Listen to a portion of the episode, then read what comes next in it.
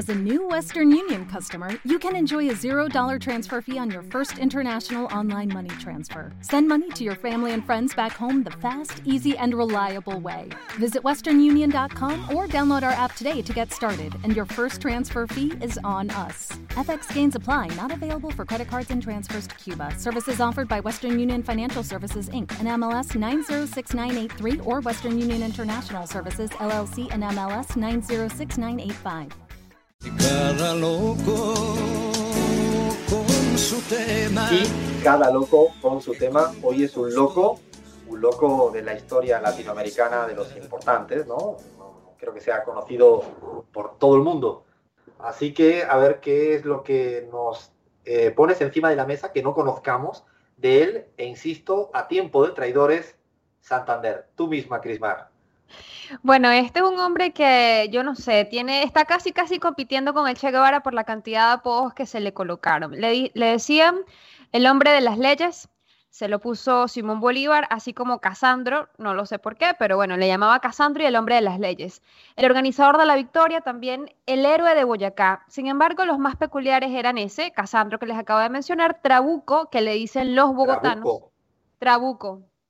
Tendrá un trabuco debajo del brazo, no sé. Y soldadito de pluma que le llamaban los llaneros venezolanos.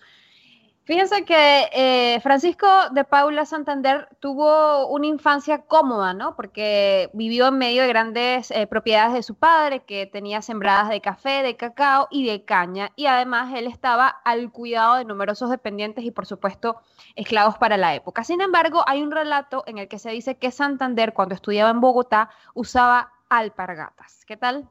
No me lo imagino, ¿no? Lo haría por esnovismo, ¿no? O sea, así un poco yo me hago el popular, ¿no? Con, con ese tipo de, de guiños a la, a la gente normal viniendo de la alta alcurnia. Es como Nebot que se pone alpargatas ahora en la sierra. No te puedo creer, Abraham, ¿sí? Sí, esto es real, sí.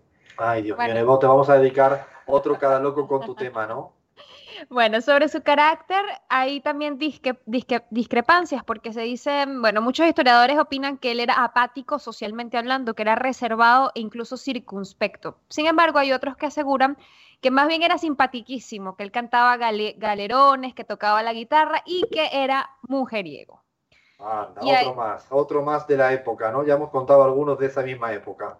Bueno, no lo sabemos. Mm, Algo de cierto podría ser porque, bueno, por lo menos eso, lo de, lo de que era simpatiquísimo, porque decían que Santander caminaba diariamente por la Plaza Mayor, donde despachaba como vicepresidente de la Gran Colombia, y allí se detenía en las tiendas para poder intercambiar, pues, saludos con las damas. Además, también le gustaba pasarse las tardes en el atrio de la catedral para reunirse con sus amigos. Así que tenía una vida social más o menos activa. Además, en los, en los actos oficiales, Alfredo, él se esforzaba por ofrecer abundantes eh, platos y banquetes y bueno, además ponía todo el entusiasmo en los bailes en el Coliseo o en el Palacio, donde el general aparentemente era buen bailarín porque le gustaban, no sé, las contradanzas, los valsés y los minués. A ver, Yo una no sé. pregunta, espera, a ver, a ver, Abraham, que lo tengo delante. ¿Tú eres buen bailarín? Bueno. Soy entusiasta. No me quedo atrás, pero no soy buen bailarín. A ver, me voy para Lean. Lean, ¿cómo llevas el tema del baile? Mira, Alfredo, quiero confesarles que a los 10 años me desempeñé como bailarín de tango. Eh, a- Oh, fui a unas wow. clases, tuve unas clases ahí de tango en el colegio primario, pero luego abandoné. Pero creo que si retomo esas cosas, viste, es como el talento en el fútbol. eh, están ahí, corren en la sangre. Crismar, ¿tú cómo te vas en la pista? Mira, lo mismo que acabas de decir, un oxímoron, una venezolana que no baile, mm, está como, no sé, no lo sé, Rick. Bueno, lo dejo por ahí, no lo sé, hay que, hay que bailar para que, para que vean. Eh, No lo vamos a poner en ningún vídeo, ¿eh? Para nuestros oyentes. Esto no va. A ver, No, sigamos no con. Santander, sigamos con Ah, Santander. les decía que era mujeriego. Bueno, mm, esa sangre caliente se confirma por lo menos porque era un soltero empedernido. No fue sino hasta cuando tuvo 44 años, cuando decidió terminar con su soltería y contraer nupcias con una mujer que se llamaba Sixta Potón, una dama de 21 años. O sea, le doblaba la edad a este hombre. Y él describía a Sixta de una manera muy peculiar. Él decía, ella tendrá defectos, pues no me importa. Lo que aprecio en ella es que pertenece a una familia honradísima que tiene modales, talento y sabe manejar una casa. Vaya tela, mejor que mejor que prosigamos porque tampoco es que ese tipo de saber manejar una casa, bueno, esos tiempos, pero lo peor es que todavía eso se escucha en cada esquinita todavía. Sí, parece que fuera ayer.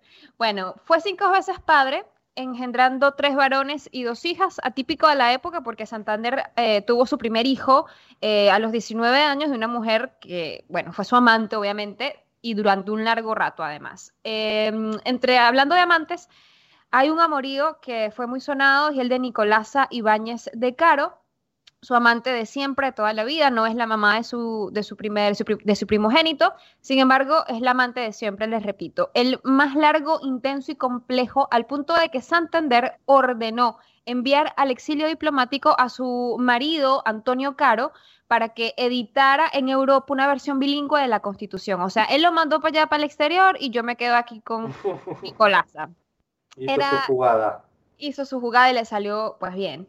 Entre sus costumbres habían cosas muy particulares. Tenía un complejo de buscador de tesoros, o más bien de huaquero, que le llamaban en esa época a esas personas que se dedicaban ilegalmente a rebuscar eh, en las tumbas y yacimientos arqueológicos. Imagínense a de Paula Santander metido por allí en tumba. Le gustaba, eh, le atormentaban además a las costumbres arcaicas. Una vez, hay una, hay una anécdota eh, en la que él se va a la laguna de San Antonio de Tenquedama, en Cundinamarca, y, hizo reunir y además lanzar a las profundidades de, esta laguna 70 cargas de sal con un conjunto eh, con un conjuro contra el Moján. Este era un espíritu protector de tesoros submarinos, ofrendas de oro y esmeraldas de eh, pues las etnias. Así que él lo hizo pues con la intención de poder encontrar uno de esos tesoros que al final pues por lo menos no ha quedado eh, registro de, ninguna riqueza eh, mayor, ¿no? En su testamento solamente eh, aparece una donación de un bastón de mando con empuñadura de oro y una enciclopedia británica en inglés que no se sabe dónde está. Hay otra, otro detalle, era masón, o al menos lo fue hasta... Otro más, no puede ser, espérate, no para el club. Otro para el club, ¿no? Vamos cuatro ya. El otro día estaba en el, fui al museo de Salamanca, sí. al museo de la Guerra Civil Española, y de hecho había un capítulo muy importante de la masonería, ¿no? Por lo que el franquismo fue. Pero vamos con un club increíble en cada personaje de la historia mundial latinoamericana, ¿no? Otro masón más. Anotémoslos en la lista. Bueno, sí, era, era masón y bueno, lo fue como les decía, aparentemente hasta 1823, porque supuestamente allí habría renunciado a las logías, asegurando que el hombre es primero ciudadano ¿Qué más son? Bueno, en su relación con Bolívar, y, aquí obviamente pues, se dice de todo, se sabe que, lo traicionó, pero fíjense que el primer encuentro entre el libertador y el general estuvo marcado por la tensión. Siempre hubo tensión entre ellos. Decía Simón Bolívar, marche usted inmediatamente, no hay alternativa. Marche usted o usted me fusila o positivamente yo lo fusilo. Así sentenció Bolívar a Santander para que lo acompañara en la campaña admirable. Eh, de cuando murió Bolívar, aparentemente uno de los criados de Santander le dijo a este, se murió Bolívar y ahora sí usted puede volver. Y Santander aparentemente le habría contestado, yo tuve discrepancias con el general Bolívar, pero cualquier hombre que en América hable mal del libertador es un infame. Ay, ay, ay, eso sabes que me suena a mí, voy a decir una barbaridad. Qué pena con usted, ¿no? Que dicen los colombianos cuando realmente se miran de frente, pero te están dando la vuelta, ¿no? ¿no? Pues así ahí eh, yo creo que lo inauguró Santander. Con ese, qué pena con usted, señor Bolívar, ¿no? Ave María, pues. Crismar, nada más de este personajazo, porque sí que es de la historia latinoamericana, de, Colombia y de muchos otros lugares, ¿no? De alguien que no pasa, no pasó desapercibido y que yo creo que, eh, al menos yo no lo he estudiado tanto, pero sí que generó una huella importante en lo que es la cultura política colombiana a posteriori. O sea, si el liberalismo a ¿no? después de un tiempo marcó, fue un eje. El eje todavía Santander no acabó, igual que le pasó a Bolívar o a Alfaro en el Ecuador. Son gente que trazaron nuevos ejes ordenadores en la política que perduran hasta, hasta hoy en día. Así que para los que nos escuchan siempre, que además son muchos en podcast, cuidado, está este segmento no, nos, nos siguen como loco la gente en podcast. Así que hoy era tiempo de Colombia, tiempo de Santander en cada loco con su tema y la semana que viene muchísimo más. Creo que teníamos por ahí pendiente a Sandino, ¿no? Sandino. De, Nicaragua lo estamos preparando para la semana próxima continuamos que va quedando bien poquito en la pizarra